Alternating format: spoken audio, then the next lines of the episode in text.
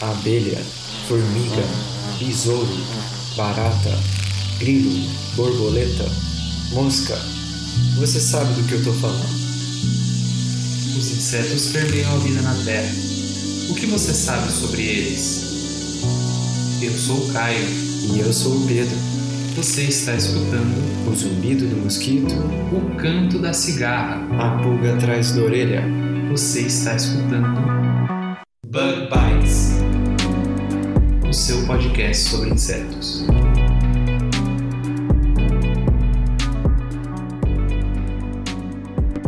Olá pessoal, sejam bem-vindos a mais um Bug Bites. falando diretamente da Toca do Besouro Studios. E hoje a gente tem mais uma participação especial. E se a produção veio participar hoje é porque é um dia de baratinando. Então, para aquelas perguntas que ficaram moscando na internet sem resposta, Essas perguntas ficaram formigando em vocês durante a semana. Para você que tem alguma dúvida que te deixou grilado, a gente está aqui para tentar ajudar a responder essas perguntas. E vai começar mais um baratinando. Logo após os comentários, não, a curiosidade. curiosidade da semana.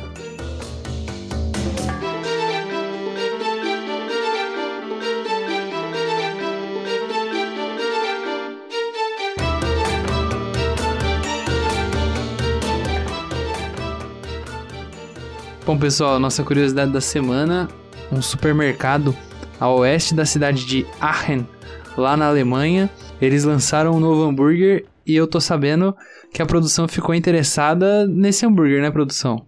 É, eu fiquei sabendo que, que foram hambúrgueres de inseto, é verdade? É isso aí. Esse pessoal do supermercado lá da Alemanha, eles lançaram um hambúrguer de larvas búfalo. Búfalo são as larvas de um coleóptero, de um besouro, né? Da espécie Alphitobius diaperinus. E para quem conhece é, tenébrio, né, de pescaria ou de alimentar pet, né, é um, um besouro da mesma família do tenébrio. Esses insetos eles são criados na Holanda e eles têm um alto valor nutricional e muita proteína. E é interessante que lá eles estavam servindo sanduíches já prontos, com pão, com alface, com cebola, com molho e com tomate. Até porque um dos fundadores, a ideia dele não é apresentar um inseto como uma coisa exótica no seu hambúrguer, mas sim como uma parte dos nutrientes que estão no hambúrguer. Vale lembrar também que esse tipo de hambúrguer faz muito sucesso na Holanda e na Bélgica, de acordo com o próprio fundador, né? Apesar do receio que o pessoal teve, né? Teve um cliente até que ele deu o depoimento, o Manfred Huder. Huder? Huder? Que ele disse que comeu e depois ele gostou tanto que ele quis até o segundo, né? Eu acho que se fosse eu ia deixar de almoçar só pra ir lá comer também, cara. Pô, cara, os caras dando hambúrguer de graça assim. De graça que você não quer, né? É lógico que eu quero. Todo mundo. E sem falar também que a gente está aí prometendo um episódio já faz algum tempo, né, de entomofagia. É, então, essa daí é uma, é uma coisa que hoje em dia tá bem na moda. Eu acho que vai ser uma alternativa bem legal. A carne de porco, carne de, de frango, carne de gado. Eu acho que vai ser bem legal. É bem saudável, né? Mas não- vamos deixar pro, pro episódio especial de insetos como alimento. Enquanto isso, vocês vão ficando aí com cada vez mais vontade de comer insetos. Mas vamos ficando por aqui então, com, a- com as curiosidades, e vamos começar mais um Baratinando. Isso aí.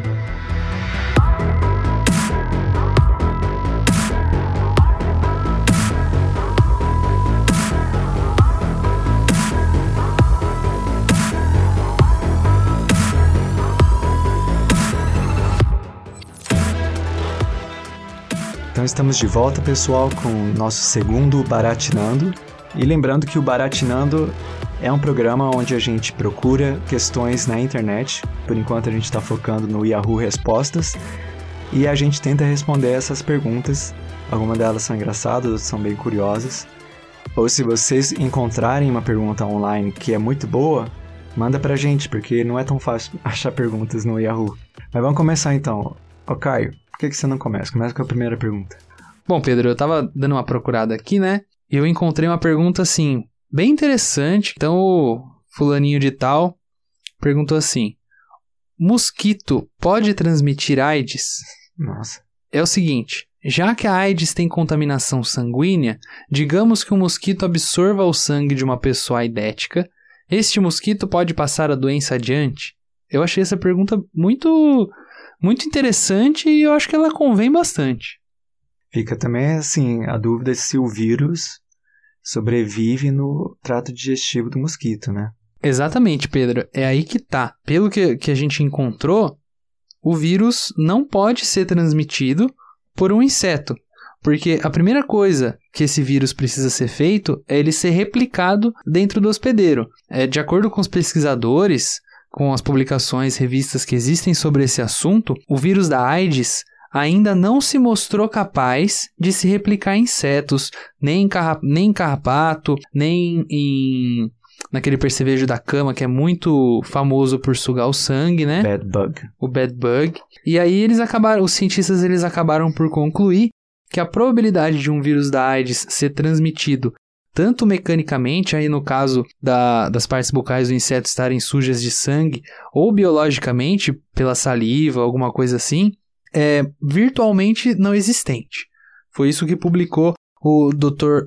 Iqbal em 1999 no Jornal Estadual da Louisiana da Sociedade Médica da Louisiana. Mas isso não é uma regra, né? A gente viu, como eles falaram em outros episódios, que existem doenças virais, que não é o caso do HIV, que eles podem sim ser passados por, por mosquitos, por exemplo. Muito legal, Caio. Essa pergunta é bem interessante. E assim, sem saber os detalhes, né, você poderia até imaginar que seria possível, né? Mas aí a gente vê que não é compatível com a fisiologia do mosquito e nem com a biologia do vírus mesmo, né? Então vamos agora para a próxima pergunta, eu que escolho. E a pergunta que eu escolho é a seguinte. Eu não vou mostrar para vocês. tá. Então, aqui no Yahoo Resposta, o usuário que não tem nome, ele diz: Apareceu uma borboleta negra aqui no teto da minha sala. O que pode ser? Tipo assim, eu joguei SBP Veneno, ela rodeou a sala inteira e não morreu. Propaganda do SBP, é. paga nós. Né, e ela falou que gastou um litro cheio. Não sei de como. Como né? um litro, um litro né? de Ela pegou SBP. um garrafão e? Porém, ela ficou. Deve ter dado um trabalho pra enxugar. Sim. Aí ela, ela, a pessoa que continua, né? A borboleta, a borboleta negra, né? Ela ficou fraca, porém não morreu. E então peguei e joguei no lixo. Significa o quê? Sério, sem gracinhas. Cara triste. Ela tá achando que é um mau presságio, é isso? Mas o que que ela quis dizer sem gracinhas? Acho que ela. Porque ela encontrou um problema, né? É assim, eu acho estranho que quando alguém encontra um problema, né? Ah, entrou uma mariposa aqui em casa. Deixa eu escrever no Yahoo respostas. se alguém, Como se alguém se fosse alguém pode me saber, né? ajudar. É. Ah, não sei. Não, mas eu acho que foi isso que ela quis dizer, tipo, sem gracinhas. Ela tá real com medo da, da, da borboleta negra. Sim. Vamos ver aqui o que o pessoal fala. Acho que o sensor da tua casa que detecta e incinera borboletas falhou. Nossa. Nada a ver. Então, todo mundo já viu, né? Essa borboleta bem grande, né? Na verdade, uma mariposa grandona que entra em casa, né? E, a- e a- muitas vezes a gente chama ela de bruxa, né? Vocês já ouviram esse termo? Eu não, não, não vi nem ela, nem o termo. Não? Eu lembro que eu vi em algum filme que, passa, que se passava no sul, que o pessoal, parece que o pessoal no sul chama bastante mariposa de bruxa, né? Sim.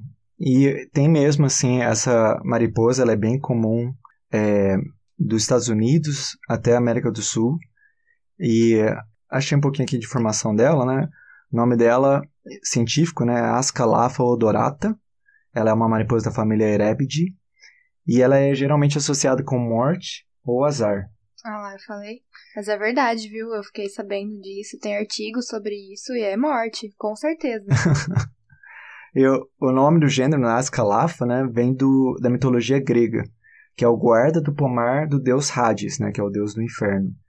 E tem uma parte da história né, que o Ascalapha é transformado em uma coruja. E tem muita gente que acha que coruja também dá azar, né? Que horror, coitada da mariposa.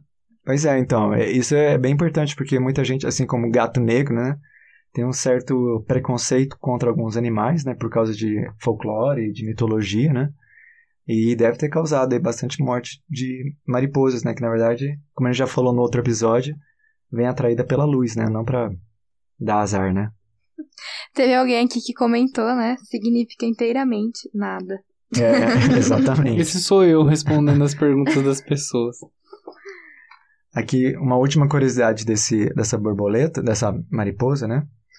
ela no filme é, O Silêncio dos Inocentes, né?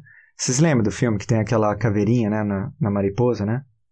Vocês já viram? Hum, eu já vi essa mariposa. Já ouvi falar. Então, essa, para adaptação do filme, eles escolheram uma espécie diferente, mas no livro é essa a Ascalafa odorata, que, que aparece na boca das vítimas do, do serial killer, o Buffalo Bill. Até tem uma parte que é o entomólogo, né, que está identificando essa mariposa. É bem legal.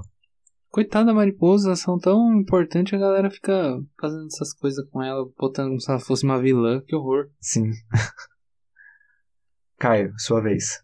Bom, a pergunta que eu, que eu trouxe ela é meio relacionada, assim, com esse medo de insetos, né?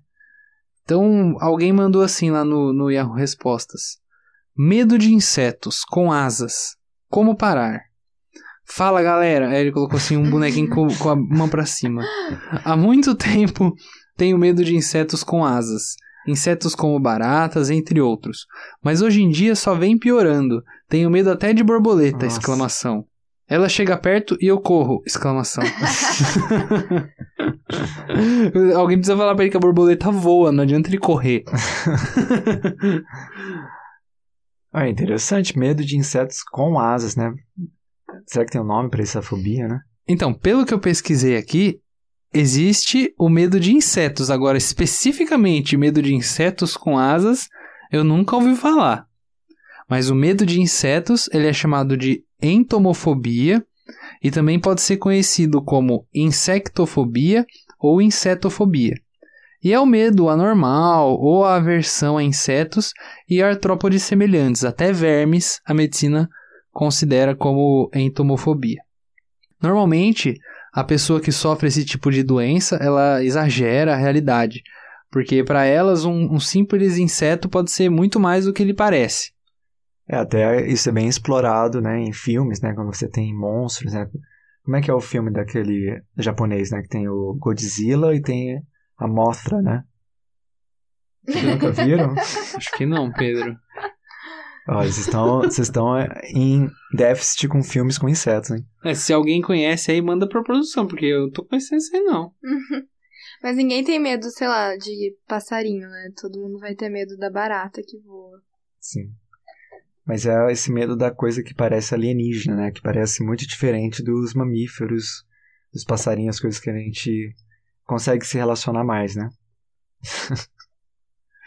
Bom, vale a gente lembrar, né, que a pessoa que sofre esse tipo de fobia, esse tipo de medo, elas têm que se tratar, procurar um acompanhamento psicológico, né, procurar um psicólogo, porque tudo bem ter medo das coisas, é normal uma pessoa ter medo, por exemplo, medo de altura, mas quando esse tipo de medo começa a criar um problema, porque existem casos relatados de gente que tem tanto medo de inseto que não sai de casa e aí tem mania de limpeza e não quer sair de noite porque tem medo de algum inseto bater nela. Quando esses casos começam a ficar bem graves assim, tem que ser, tem que procurar um profissional e tratar esse tipo de medo. Vale lembrar, né, que existem medos de insetos em específico, como é o caso da Xa... Catsari... Oh, meu Deus do céu, hein?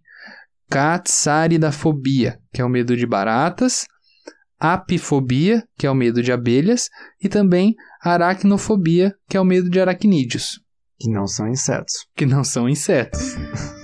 E existe até caso na cultura popular, né, de personagens que tinham medo de insetos, como é o caso da Misty do Pokémon, que eu acho que todo mundo lembra que ela morria de medo de todo Pokémon que era tipo inseto, ela ficava maluca, ficava gritando, causando.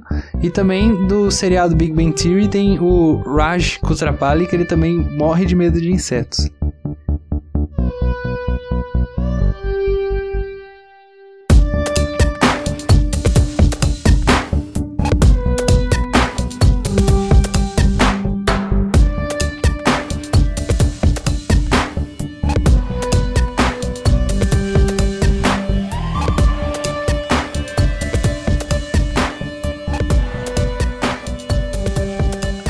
Próxima pergunta, também de um usuário que não se identificou, ele diz o seguinte, ele pergunta o seguinte, como o bicho folha se defende de seus predadores? Ele não se defende, ele vira uma folha e fica lá sem ter predador. Próxima pergunta. Mas isso já é uma vantagem evolutiva bem, bem grande, né? Ele não precisa se defender, ele já tá ali todo escondido. Sempre. Eu não sei se ele se defende, assim, de uma forma.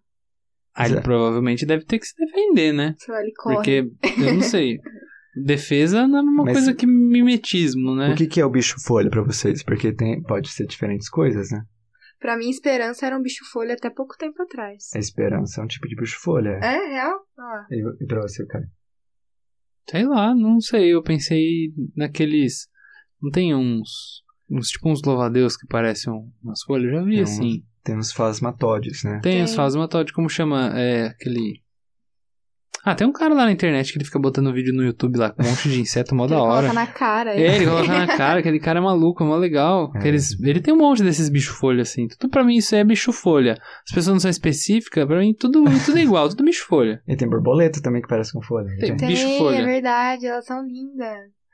Então, tem, São lindos que parece uma folha. Elas são bonitas. são bonitas. Tem até umas que parece que tem já um pedaço de folha faltando, né? Nossa, você é Parece, tão é. linda, parece uma folha. Vocês ficam falando que é bonito? Não é bonito, parece uma folha. Ah, eu- convido o, o, o ouvinte a procurar na internet uma foto de um bicho, de uma borboleta que imita folha. Eu convido o ouvinte a achar uma foto de um bicho-folha que seja bonito e mandar pra eu ver. Esse é o meu convite. Quem vai ver vai ser a produção, na verdade. Então eu vou achar tudo bonito mesmo. Pode mandar. Ah, mas a, a resposta inicial aí tava, acho que estava correta mesmo, porque o, a defesa do bicho folha é se camuflar como folha, né? Para esses escapar de predadores. Então, é um tipo de mimetismo, né? A camuflagem, né? Em que o, é, o inseto se mistura com as folhas e não é visto pelo predador. Como um passarinho, por exemplo. Legal, pô. Mas eu não. Mas se eu quisesse alguma coisa bonita, eu não queria ser uma folha, não. Vocês não tem que esse papo, não. Riam, gente. Eu vou colocar a risada do Chaves, né? Quem for o editor vai ter que colocar a musiquinha do, da Praça é Nossa. Vai, Caio, sua vez. Peraí que eu tenho que achar minha pergunta aqui. Cortem essa parte, por que a maioria das invenções vem da observação dos animais e insetos? Nossa, a maioria das invenções vem da observação. Que invenção que veio de Mas de observação onde de ele tirou esse dado? Maioria. É, Eu não sei, ele deve ter pego todas as invenções do mundo, é feito uma pesquisa e ele viu que 60% das, das invenções do mundo são de insetos. O cara é um gênio. mas, mas, por exemplo, o avião claramente foi inventado graças a uma libélula, né? Sem dúvida. Por que não, pássaro? é, Porque a libélula é um inseto muito mais fácil. eu até entendo assim a aerodinâmica, né, que é baseado em golfinho, em baleia, né, que tem todos os traços. né, Baleia e de- golfinho não é inseto. Não, mas aqui a sua pergunta Sério? fala animais e insetos. Agora eu não consigo pensar em inseto que inspirou nenhuma invenção. Essa subpergunta não tem nada a ver, né? Edward Santee fugiu graças à ajuda de Vanessa Gispel, mas agora ele está em perigo. Confira em quê? Spam. É o spam, a pessoa comentou com um spam, não é possível isso. Olha a foto. Mas faz de parte da fake. pergunta. É, mas é só pra você clickbait, chama. Leia a melhor resposta. Bom, a melhor resposta é bem filosófica, né? Porque a natureza é sábia e nos mostra como devemos proceder. Veja o genial Santos Dumont observando o voo dos pássaros. Teve a feliz ideia de inventar o avião. Observando as centopeias, dois engenheiros inventaram o trator de esteiras. e assim por diante. Mano, Vamos pensar pelo menos em alguma invenção que tem inseto como inspiração. Será que a gente não consegue? O que eu penso, assim, que eu consigo lembrar é que eu sei que alguns sistemas de correios né, no mundo, assim, em algum país da Europa, se eu não me engano, eles usam um algoritmo que é baseado na maneira como as formigas elas resolvem né, labirintos para achar o melhor sistema de entrega de, de encomendas, né, ou de correspondência. É, é, esse não é bem uma invenção, né? Mas é baseado em algoritmos de formiga. O que mais que tem? O que, que você achou, Kai? Realmente, existem. Não são a maioria das invenções, eu duvido que seja a maioria das invenções, mas com certeza existem muitas invenções e muitas coisas que a gente usa no nosso dia a dia que são baseadas na observação de animais e de insetos. Então, por exemplo, eu já vi, eu vou colocar o link, no, vou pedir para a produção colocar o link no, no, nosso post lá no Facebook, de é, engenheiros que eles estão desenvolvendo robôs baseados na observação do movimento das baratas. Porque as baratas elas são capazes de diminuir muito o, o tamanho horizontal delas, para elas se enfiarem embaixo de fresta, para elas se enfiarem embaixo da porta, esse tipo de coisa. E o pessoal tá, tá tentando desenvolver robôs, por exemplo, para atingir áreas que foram. É, que teve terremoto, que teve furacão, e encontrar pessoas que estão presas. Por exemplo, dentro de uma mina acontece muito, muito soterramento. Então, se eles colocassem, por exemplo, uma câmera, alguma coisa assim, eles iam conseguir encontrar melhor as pessoas que estivessem perdidas, que estivessem presas, e aí poder é, saber que tinha uma pessoa lá, alguma coisa assim, né? Você disse tamanho horizontal, mas eu acho que é vertical, não é? Ou não? Não, acho que é porque a barata, né? Quem já tentou matar uma barata, você sabe que você pode pisar nela e ela consegue esmagar, né? Horizontalmente, assim. Mas ela tem aquele sistema, não lembro muito bem como é que é, mas é um sistema que permite que os órgãos dela se espalhem e, É, e ela, ela volta ao normal, né? Então ela, ela consegue passar por espaços bem apertadinhos mesmo. Isso aí. Além disso, muitos outros insetos são inspiração e a observação deles pode dar suporte para muitas coisas na ciência. Então, por exemplo, no nosso caso, no meu caso, que eu trabalho com entomologia agrícola, a gente consegue observar muito bem a parte de mutação, de evolução, de seleção natural quando a gente fala, por exemplo, de seleção de inseticidas. Existem pragas que elas estão se tornando resistentes aos inseticidas. E como as gerações são muito rápidas, a gente consegue observar isso. A pressão de seleção feita por um inseticida produz indivíduos que são melhor adaptados a receber essa quantidade de inseticida, o que torna a população resistente. Isso é um exemplo de uma certa evolução. Sim, mas aí não é não é uma invenção inspirada em insetos, né? Mas mas eu entendi, é uma é um resultado de estudo de insetos, né? Isso. Ah, legal, muito interessante. Se o ouvinte souber ou lembrou de alguma invenção inspirada por insetos, manda pra gente. Vamos para então para a nossa última pergunta de hoje. E a pergunta é a seguinte: Bernie, uns, uns 10 pontos de interrogação. O que é isso? É verdade que só dá em lugares já feridos? Minha cabeça está doendo muito. Acho que tem um caroço. Tem possibilidade de ter uma Bernie sendo que meu cabelo está sempre amarrado e não tem feridas? Ponto de interrogação. Não, não precisa ter ferida, eu acho. O que, que tem a ver o cabelo amarrado? Eu não entendi também.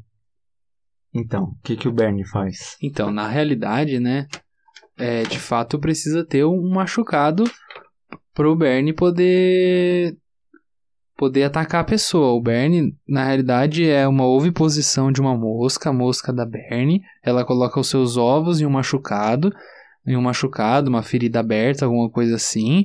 E aí os ovos eclodem e as larvas se alimentam dessa carne e depois ela vira uma polpa e sai uma outra uma outra uma outra mosca. Esse, essa é a larva da Bernie, né?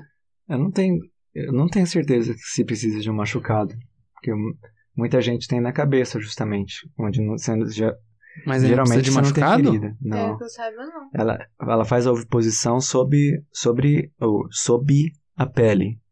Mas não precisa estar machucado previamente, não. Eu achava que precisava estar machucado.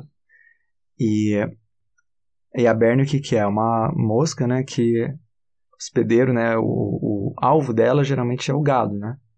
Então, geralmente você pega a Bernie em regiões onde você também tem, tem gado, né? Mais ou menos. Ou pelo menos outros animais como hospedeiro. Eu acho que sim, mas credo que nojo, hein? Quem, quem tem história de Bernie? Você já teve Bernie? Eu não, graças a Deus. Eu tive um primo que teve, assim, horroroso. Essa Bernie é história eu coisa... tive um primo, é... Sério, não fui... dessa vez não fui eu, mas Bernie é a coisa mais bizarra, assim, da Terra. Nojentíssimo pra tirar aquilo, sério. Aqui na resposta, até eles falam assim: Quero muito te ajudar. O perigo da, do Bernie se encontra no ar. Ele é a própria larva de uma mosca muito bonita, de cor prateada e esverdeada, Que não- que, que não se alimenta quando adulta. A Dermatobia hominis. Então, a Berne, né, ela coloca o ovo, então faz parte do ciclo dela, né? O, o ovo se desenvolve sob a pele, a larva então vai, vai comendo ali o, o tecido e se desenvolvendo até que ela sai da pele. Mas assim, perigo à saúde não tem, né? Tem, tem até gente que, que espera desenvolver, né? Que horror, meu. Se vocês quiserem, assim, entretenimento, vai lá no YouTube, escreve lá, né? Isso. Bernie. É, Bota no, no entretenimento Google Imagens. escatológico, né? Quem nunca? Eu já tive uma amiga que teve na cabeça, aí extraiu com, com pinça e, e gilete. Ah, bom, achei que tinha extraído da cabeça. Não.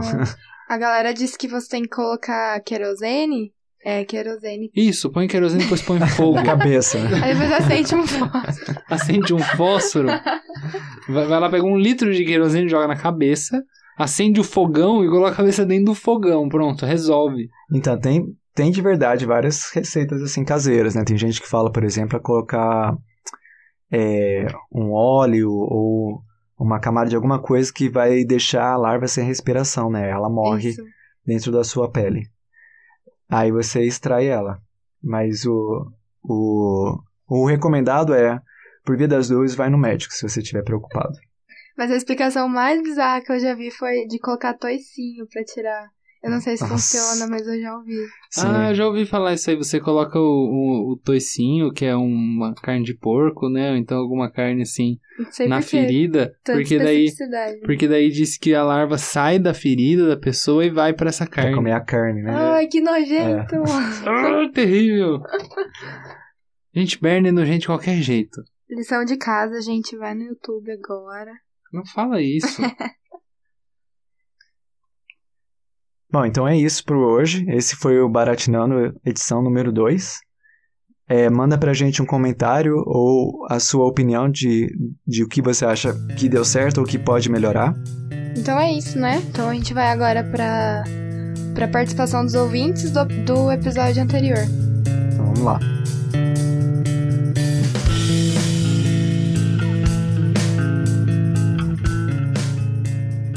Bom, pessoal, estamos de volta agora para a participação dos ouvintes. E essa semana a gente lançou um vídeo lá no YouTube ensinando como faz para assinar o nosso podcast no seu smartphone de forma gratuita e bem fácil, tanto no iOS para quem tem celular da Apple, quanto no Android para quem tem qualquer um dos celulares Android. Lá na descrição desse vídeo a gente colocou um link para quem quiser baixar o PDF e quiser acompanhar ou não conseguir fazer pelo vídeo. Lembrando que é só mandar pra gente uma mensagem que a gente vai estar muito feliz em poder ajudar vocês a assinar. Bom, hoje eu não estou gravando esses comentários sozinho e nem com o Pedro. Quem que tá aí pra gravar comigo? A produção mais uma vez, né? Quebrando galho, que tá todo mundo muito doente esse inverno. É, esse inverno não tá sendo fácil, né, produção? Pegou você, pegou o Pedro semana passada, pegou ele essa semana de novo, pegou eu no começo da semana passada, mas ainda bem que eu consegui gravar, não tá fácil não, né? Não. Bom, mas vamos lá. Quem que mandou mensagem pra gente essa semana, produção, lá no Twitter? Então eu vou ler pra vocês todo mundo que mandou mensagem no Twitter e no Facebook.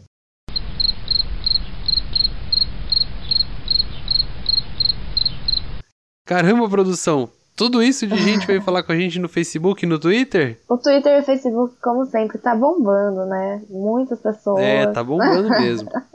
Mas pelo menos no Instagram teve bastante gente participando e comentando, né? Foi bem legal. Ah, é? Eu fiquei sabendo até que o Bug Bites foi homenageado. Como que é essa história aí? Então, o Igor Underline BP Melo, ele fez uma poesia muito bonitinha que eu vou ler pra vocês. Caramba, produção, que legal! Leia então pra gente essa poesia que o Igor fez dedicando pro Bug Bites. Vamos lá então. Pequeninos é o nome do poema. Insetos nos mostram a realidade, sentida de modo ameno, vivida de forma dura, porém delicada. Do canto da cigarra à força da formiga. Pequenos seres regentes, nessa natureza indecente que ajudam em muito a gente. Olha que bonito! Nossa, muito legal. Eu, você e o Pedro, a gente ficou assim muito feliz mesmo. A gente gostou muito desse poema. Muito obrigado, Igor. O Igor sempre tá participando, né? A gente ficou muito honrado e muito contente com essa homenagem que ele fez pra gente. E a gente postou já no Instagram e no Facebook também, para todo mundo ver o poema lindo que ele fez. Foi muito fofinho. Isso aí. Então, se você ainda não viu, corre lá no Instagram que a gente postou essa homenagem que ele fez pra gente. Bom, além disso, teve também a Relumina, que ela mandou uma mensagem pra gente lá no Instagram. Ela disse que ela tá curtindo muito o nosso conteúdo e que a gente tem um potencial muito grande de divulgação científica. Muito obrigado, Relumina. Realmente, a gente quer divulgar um pouco da entomologia, da ciência relacionada à entomologia com esse nosso podcast. Obrigado pelo seu feedback aí. Além disso, teve mais gente que enviou outras coisas pra gente essa semana aí, produção. Como que foi? Então, teve a Lid Underline Almeida 7, que ela enviou um vídeo pra gente do, do que ela preparou para apresentar no seminário sobre aprendizagem de insetos. É, e esse vídeo foi um sucesso, ela contou pra gente. Nós postamos esse vídeo e ficou super legal. Se você não viu ainda, corre lá ver que tá no perfil do Instagram e do Facebook. Olha, produção, eu acho que o pessoal, editores de vídeo aí da internet, o Gaveta, acho que eles vão ficar com inveja desse vídeo dela, porque ficou muito legal. Ela colocou justamente a narração do Galvão Bueno, como se ele estivesse narrando um gol, com o momento que a abelhinha coloca a bolinha dentro da arinha marcada. Cara, ficou muito massa esse vídeo. Se você não viu, corre lá no Instagram. Além disso, né, produção? A Underline Bibiologia, que é a nossa amiga Bianca, que ela mora lá no Rio de Janeiro, ela marcou a gente, marcou o Bug Bites lá numa história e indicou para todos os seguidores dela seguirem a gente também e principalmente para escutarem o nosso episódio 3 sobre aranhas, as diferenças das aranhas e dos insetos. Então fica aqui a nossa indicação do underline Bibiologia para quem curte um material aí mais relacionado à biologia, é, material pré-vestibular, material da biologia em geral, né? Bom, e já que a gente está falando em indicação, eu queria indicar para os nossos ouvintes o podcast Pré-Underline Apocalipse, que eles também são um podcast novo que está aí, que eles têm uma temática muito legal, se vocês gostam de temáticas diferentes, de podcasts diferentes, a gente indica esse podcast. E eles também mandaram para a gente uma mensagem dizendo que eles gostaram muito da nossa temática de podcast, que eles nunca tiveram muito interesse profundo nesse tema, em insetos, entomologia, biologia, mas que eles ficaram muito felizes com essa descoberta do nosso podcast. Então, um abraço aí pro pessoal do Apocalipse. Ai, que legal! Um abraço pro pessoal do Pré-Apocalipse. E teve também a página Ela é do Agro, que citou a gente numa história, agradecendo pelos parabéns que a gente deu para ela. Então, obrigado por nos citar e por nos divulgar. E para você aí que quer nos divulgar também, nos marque que a gente agradece muito, porque isso é muito importante pra gente. Isso aí. E quem marcar a gente, a gente vai agradecer no próximo episódio, quando a gente fizer os comentários dos nossos ouvintes. Bom, além disso, essa semana a gente também postou uma foto do Brasileirinho, para quem ainda não viu, tá lá no Instagram e no nosso Facebook. E por último, a gente queria mandar um abraço pro nosso amigo Paulo Ozaki, lá do Agro Resenha Podcast, que ele disse que ele já sofreu demais com o Potó quando ele morou lá no Pará, e ele teve muita queimadura na perna. Dureza, hein, Paulo? Ele também disse pra gente que ele gostou muito do episódio da Copa. É, realmente teve bastante gente que gostou do episódio da Copa. Contem aí pra gente o que vocês acharam do nosso segundo episódio do Baratinando e também do nosso episódio especial da Copa. Certo? Tem mais alguma coisa por aí, produção? É só isso? Só isso por enquanto, Caio. Então tá bom. Então até a próxima semana, pessoal. Tchau, tchau.